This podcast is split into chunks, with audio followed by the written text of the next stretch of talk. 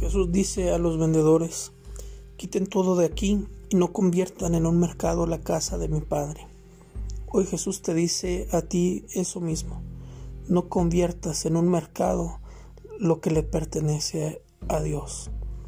No conviertas tu corazón en una piedra dura que no es capaz de sentir compasión por sus hermanos, que no es capaz de amar y de recibir el amor que viene de Dios y compartirlo con los que más lo necesitan.